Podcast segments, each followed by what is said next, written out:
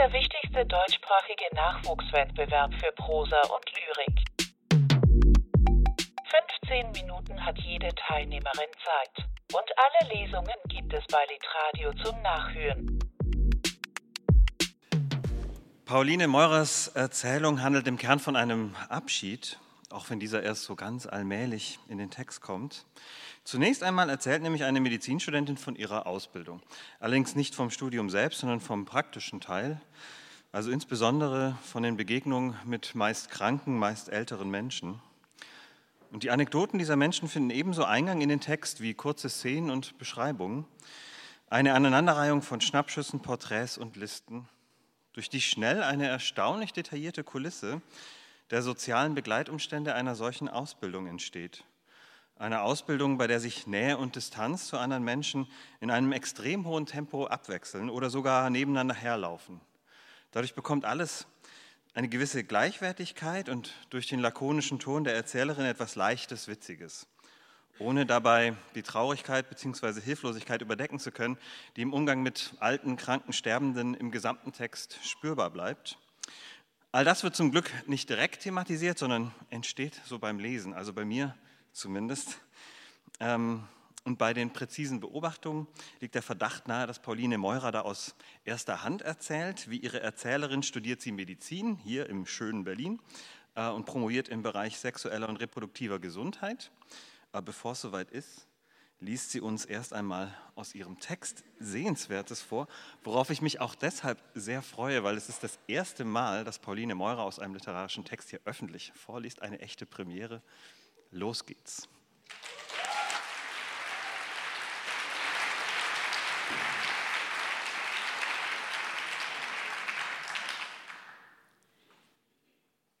Ich reiße Gras ab, schwerer als man denkt. Ich strecke meine Hand mit Gras durch den Zaun, werde kurz nervös, fühle mich wie ein Kleinkind. Die Hand soll man ganz flach machen.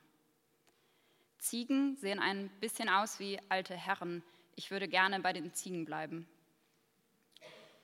Ich drehe mich um und laufe über die Straße. In meinen Birkenstock, Modell Boston, weiß, kralle ich die Zehen fest. Meine Schritte sind sehr laut. Die Ärztin ist schon auf der Treppe, in der Hand ihren alten Arztkoffer aus Leder. Wenn ich diesen Arztkoffer sehe, denke ich manchmal, ich könnte doch Ärztin werden. Ich sollte mich mehr mit den Dingen beschäftigen und weniger mit deren Ästhetik, denke ich. Wir schütteln Hände. Es gibt gerade Mittagessen, wir wollen nicht stören. Herrn Mosel sollen wir doch bitte kurz ansehen. Herr Mosel sieht uns an, ein Unterlied hängt weit nach unten wie ein ausgeleiertes Spannbettlaken. Man sieht die Schleimhaut, die feinen, hellroten Gefäße. Das Auge ist trocken, es schließt nicht mehr, aber vor allem schämt sich Herr Mosel die Ästhetik. Wir öffnen den Arztkoffer. Steri-Strips, feine, drei Millimeter breite Pflasterstreifen, zwei diagonal vom Unterlid zur Augenbraue auf Zug kleben, das Unterlied ist wieder an seinem Platz. Wir lassen zwei Packungen da. Ich winke zum Abschied den Ziegen.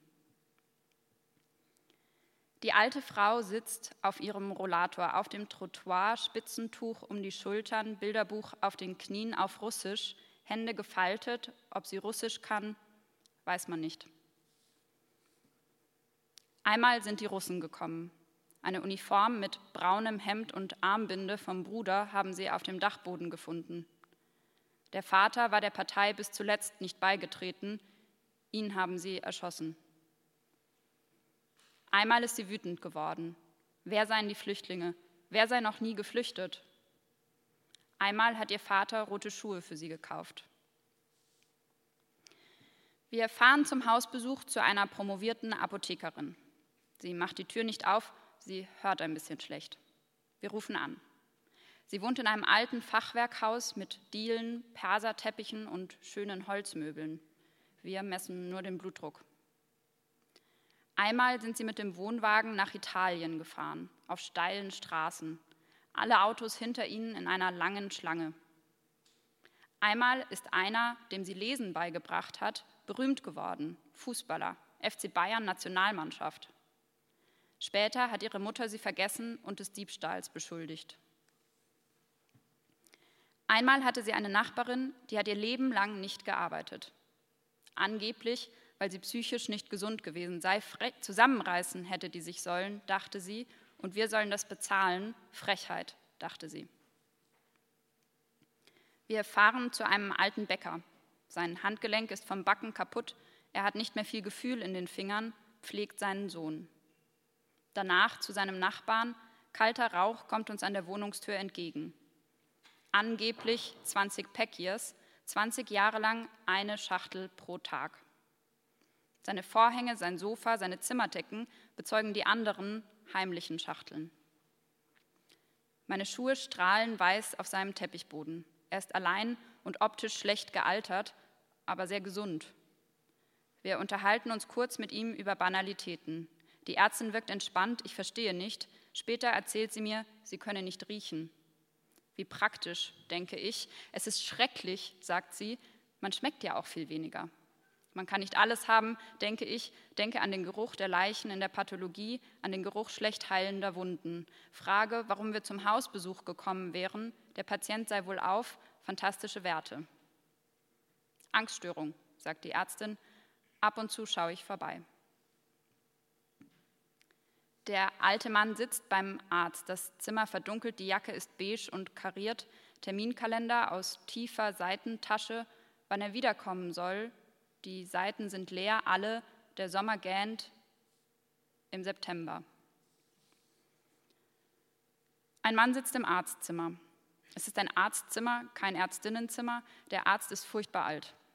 Er sitzt vor seinem Computer und tippt.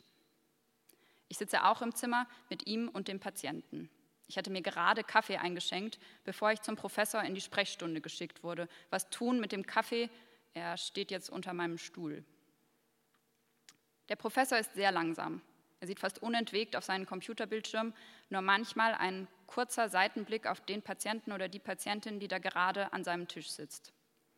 Die Maus nimmt er in die Hand, bewegt sie mit Bedacht und drückt dann feste den Zeigefinger. Zu langsam, noch fester. Er tippt mit beiden Zeigefingern den Text in die Felder, die das System vorgibt, die Medikamentenanamnese, dem Blutdruckwert.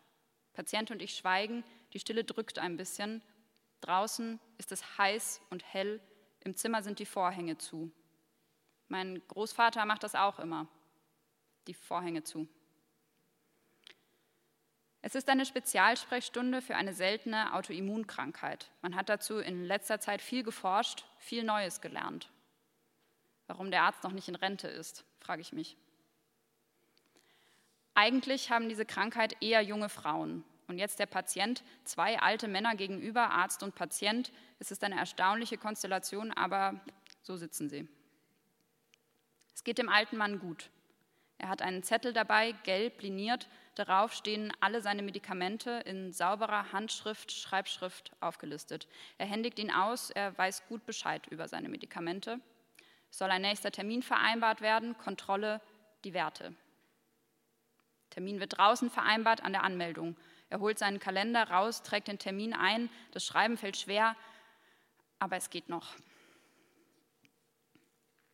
Männer aus Polen oder aus Deutschland, Schlesien. Es ist kompliziert. Würste werden geteilt mit der Enkelin auf dem Parkplatz heimlich wegen der Werte Cholesterin. Später die Enkelin wohnt in Berlin. Würste werden geteilt mit dem Großvater, werden mitgebracht. Werte sind jetzt egal. Würste aus Polen oder aus Deutschland, Schlesien war immer egal. Im Flixbus riecht es nach Krakauern, nicht Bifi. Zu Würsten habe ich heute ein gespaltenes Verhältnis. Ich liebe Würste, aber mein Freund Muslim isst kein Schweinefleisch, liebe ich auch. Und dann ist da noch der Klimawandel, die Tiere. Jedenfalls, mein Großvater, meine ganze Familie drückt Zuneigung durch Essen aus. Das muss man wissen, wenn man verstehen will, wie die Dinge laufen. Ich habe ihm von der Ärztin erzählt, die nicht riechen kann. Wie schrecklich, hat er gesagt. Man schmeckt doch dann viel weniger. Ich sage nichts, Nichts von der Pathologie und nichts von schlecht heilenden Wunden. Sie haben recht, denke ich, und esse meinen Kartoffelsalat. Einmal hat er in den neuen Bundesländern die Zollkontrollen aufgebaut. Seine Enkelin hat ihm Parasolpilze aus Slowenien mitgebracht. Er hat sie in Berlin besucht. Einmal hat er sich sehr mit seiner Schwester gestritten. Sie hatte Kreuzweh, als er im Sterben lag. Einmal wollte er nicht ins Krankenhaus. Wir haben Unterricht am Krankenbett. Mein Kommilitone befragt eine Patientin, sie ist so glücklich, dass er Berlinert, er ist so glücklich, dass er das kann. Ich kann das verstehen, an einem anderen Ort spreche ich auch Dialekt, man verringert den Abstand zwischen sich und den Patientinnen, zwischen sich und den Alten.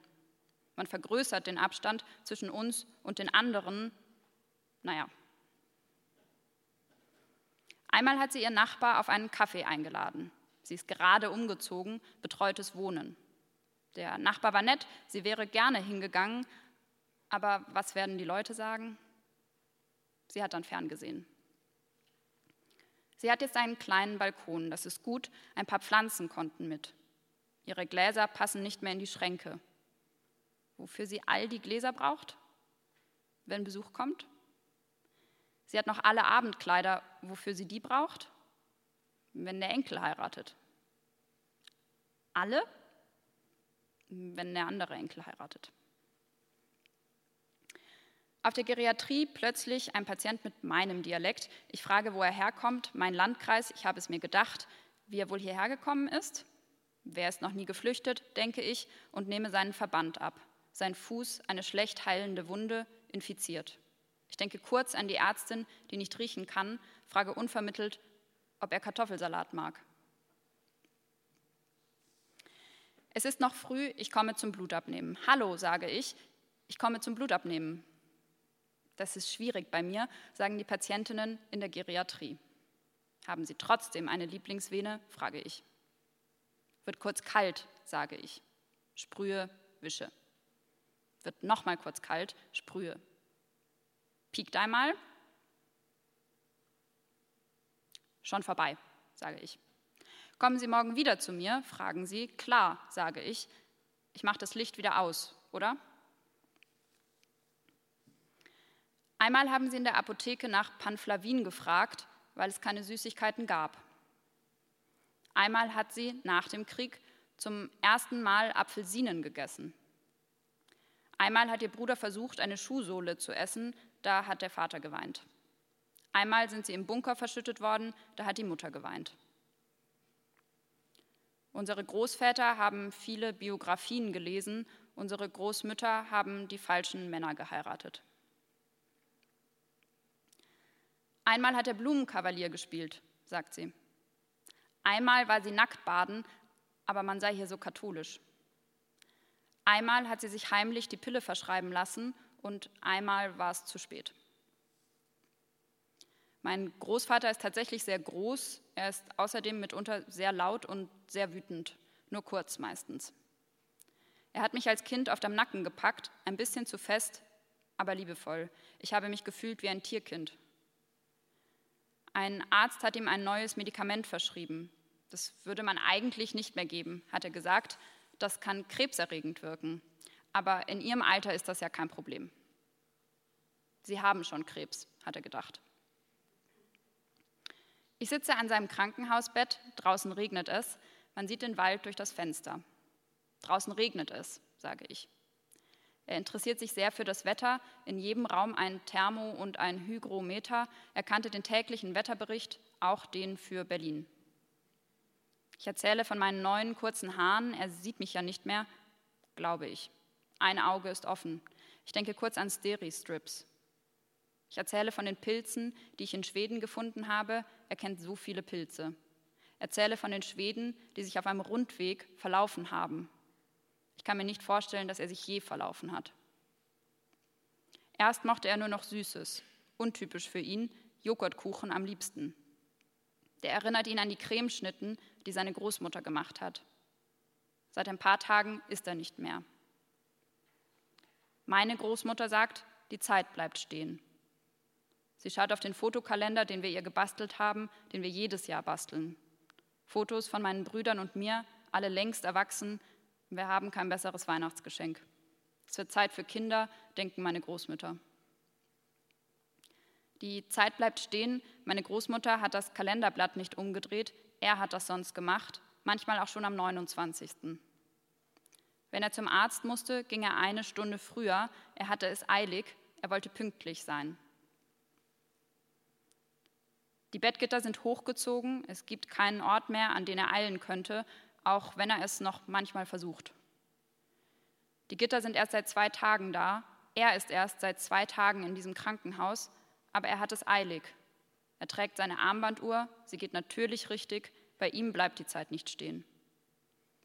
Er steht normalerweise früh auf, um acht gibt es Frühstück. Heute Morgen um sieben ist er gegangen, ohne aufzustehen. Er hat immer am Kopfende der Küchenbank gesessen, jetzt sitzt da mein Bruder. Wenn der nicht da ist, werde ich aufgefordert, den Platz einzunehmen, der nicht leer bleiben darf. Am Grab sieht man sie dann doch, die Lücke, das Loch im Boden. Meine Cousins spielen Sleepwalk auf der Gitarre, er war immer wach. Die Musik hält mich fest, der Sommer ist fast vorbei. Ich winke zum Abschied noch einmal den Ziegen. Danke.